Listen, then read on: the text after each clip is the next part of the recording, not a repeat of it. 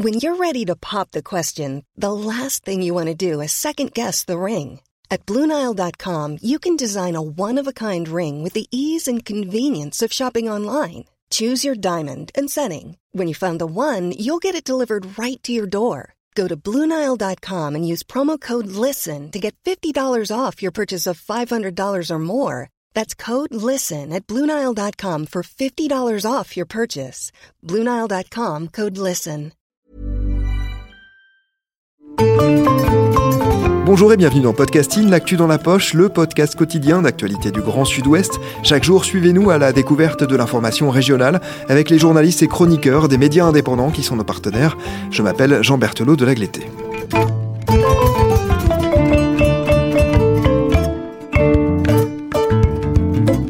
Pendant ces vacances d'hiver, nous vous proposons une série spéciale. Il est beaucoup question de communautarisme dans cette campagne électorale et la place des diasporas est mise en cause par certains candidats. Alors nous avons voulu interroger le rôle des associations qui les rassemblent dans la région.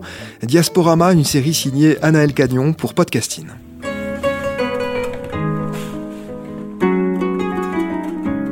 L'élection présidentielle approche à grands pas. La crise sanitaire divise, mais une question semble monopoliser le débat public et elle est identitaire. Identité des personnes, mais surtout identité nationale, celle de la France. Qui la compose? Qui devrait la composer? Quelle valeur doit-elle porter? Autant de questions qui amènent les regards à se tourner en direction de quelqu'un qui en fait, et malgré lui, les frais. Ce quelqu'un, c'est l'autre, celui qui vient d'ailleurs, c'est l'étranger. En 2020, 47,5% de la population immigrée vivant en France était originaire du continent africain. Aujourd'hui, on ne compte plus les associations de diaspora africaine en Gironde, tout aussi diverses que les pays d'origine de ces migrants généralement temporaires. Au travers de quatre épisodes, cette série tentera de comprendre pourquoi le regroupement des diasporas africaines dans la région est nécessaire pour les ressortissants immigrés, comment il fonctionne et quel est son rôle. Un rôle aujourd'hui remis en question par les candidats les plus radicaux, accusant ceux qui traversent les frontières de se complaire dans le communautarisme, cet entre-soi volontaire et assumé qui rendrait leur intégration en France impossible. Pour ce premier épisode, rendez-vous chez l'Association des Maliens de la Nouvelle-Aquitaine, organisation loin d'entretenir l'isolement et le communautarisme d'une population, mais qui sert au contraire d'outil d'intégration pour ses ressortissants immigrés. Elle maintient également un pont entre le pays d'origine et le pays d'accueil. Explication de Modibo, membre du bureau de l'association, qui nous explique plus en détail le rôle d'une structure comme la sienne. Bonjour, je suis M. Mbaye Modibo. Je suis euh, le président des associations de jeunes euh, étudiants maliens de la Nouvelle-Aquitaine. Je fais partie aussi du bureau des Maliens de la Nouvelle-Aquitaine. Là, je suis ingénieur en informatique et je suis aussi euh, entrepreneur. Nouvelle-Aquitaine, c'est quand même un territoire très large. Comment l'association s'organise de ville à ville? Comment vous arrivez à regrouper tout le monde? L'association malienne est composée de plusieurs petits groupes. Les familles qui sont déjà installées, qui sont là. Après, il y a les jeunes étudiants. Après, il y a une partie de jeunes qui sont venus d'une façon irrégulière. Donc, on a les responsables de groupe, on communique avec eux. Ils nous remontent ces informations-là. Donc vous représentez ce qu'on appelle finalement une association de diaspora. Est-ce que vous pouvez nous donner une définition de la diaspora? Là en l'occurrence on parle de la diaspora malienne.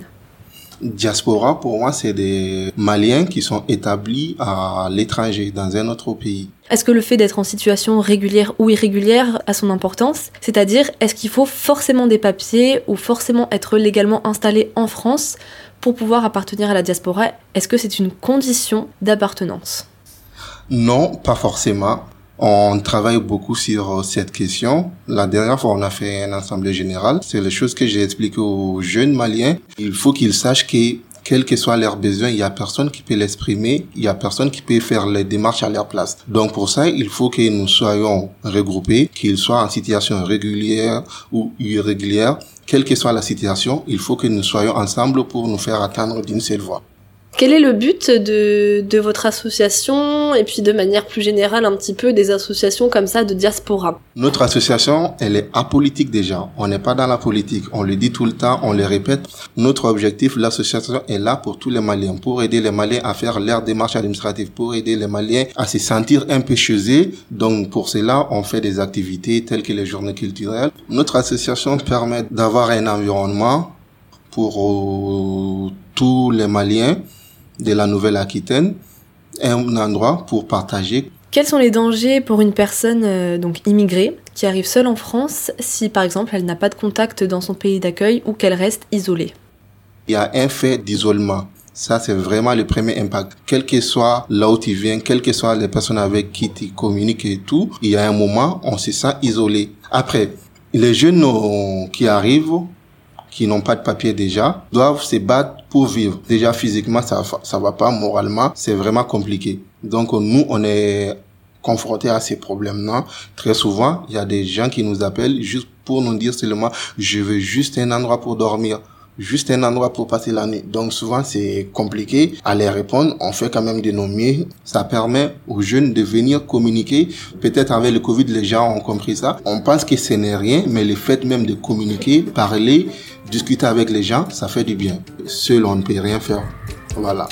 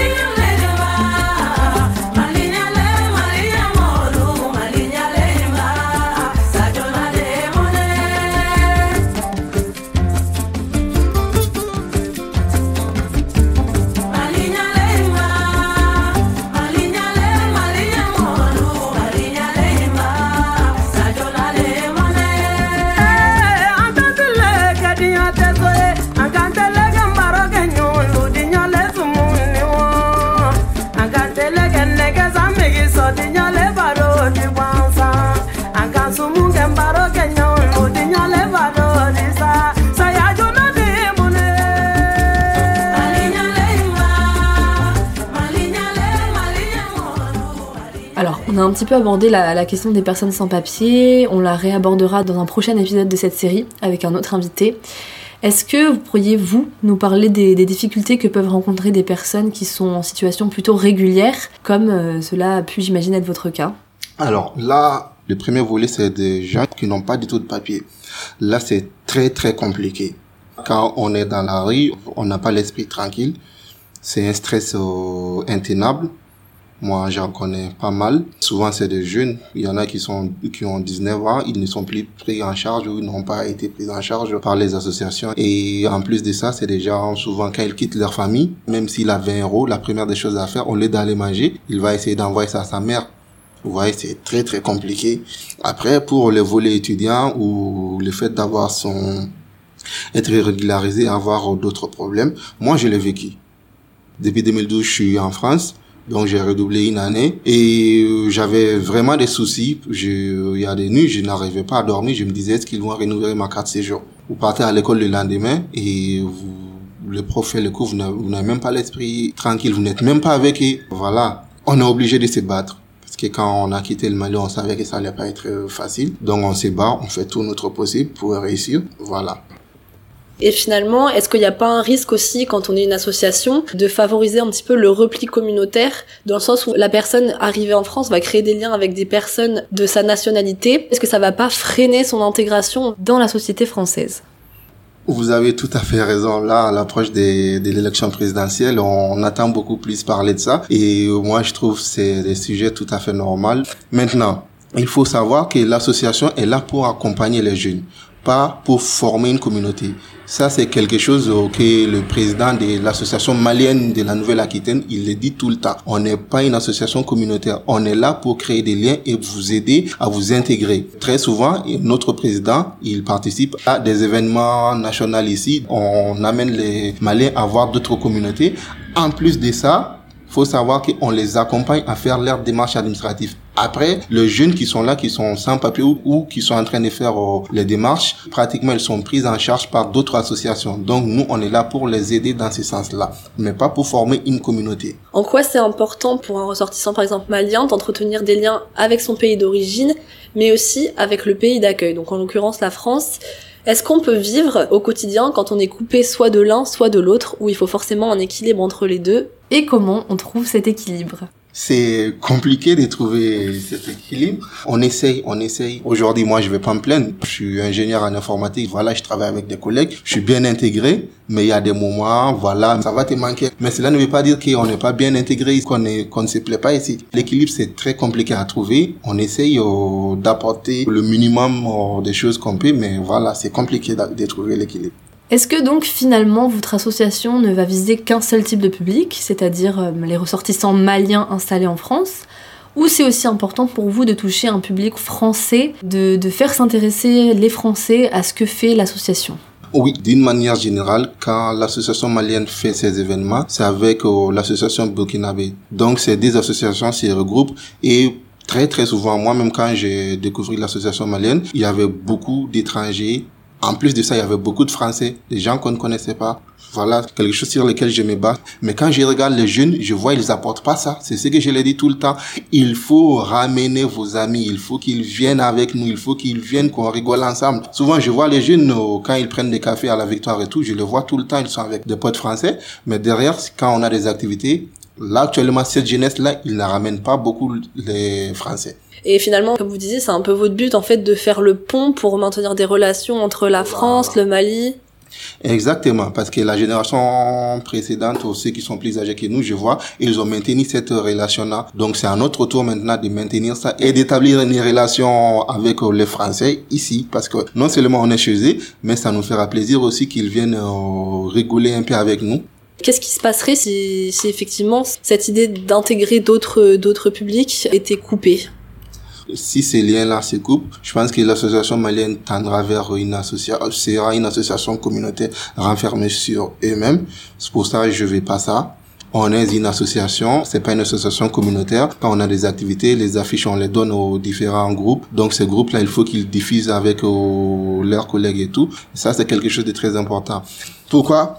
J'insiste là-dessus. Il y a deux ans, L'association malienne de Bordeaux, on a fait déplacer le concile de Lyon pour qu'il vienne ici et recenser les Maliens. Pendant cette mobilisation, c'est beaucoup plus avec les Français qu'on communiquait avec eux. Quand on communique avec eux facilement, ils ramènent ces jeunes-là parce que forcément, c'est des jeunes qui sont mineurs, n'ont pas la communication ou ils savent pas où chercher les informations. C'est pour ça qu'on veut que ces liens continuent à exister toujours. Est-ce qu'il y a une différence du coup entre des adhérents d'une association et des sympathisants d'une association et quelle est cette différence? Alors, les adhérents, c'est pratiquement ceux qui sont là, ils adhèrent. Les sympathisants, je peux dire, pour moi, c'est tout ce qui nous accompagne dans nos activités, qu'ils soient maliens ou pas. Voilà, là, on peut dire un grand merci à tous les Français de la Nouvelle-Aquitaine.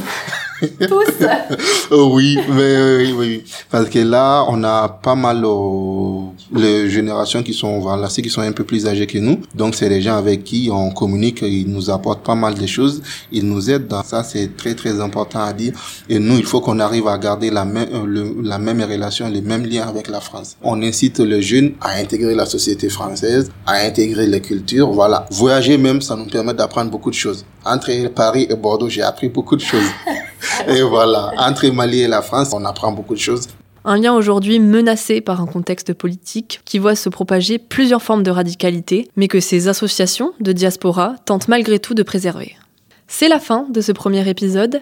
Dans le prochain, nous irons nous intéresser à un autre dispositif qui lutte quant à lui contre deux des véritables ennemis de l'intégration des immigrés, l'isolement et la précarité.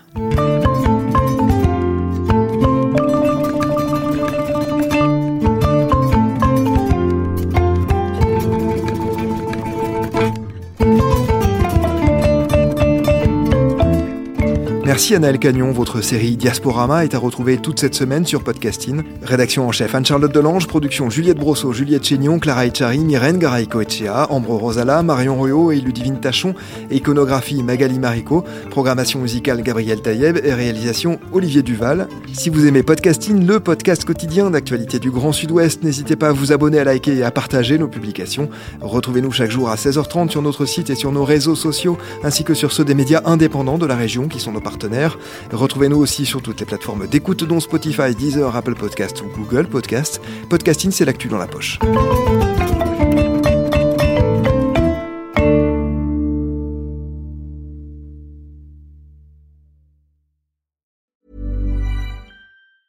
Hey, it's Danny Pellegrino from Everything Iconic.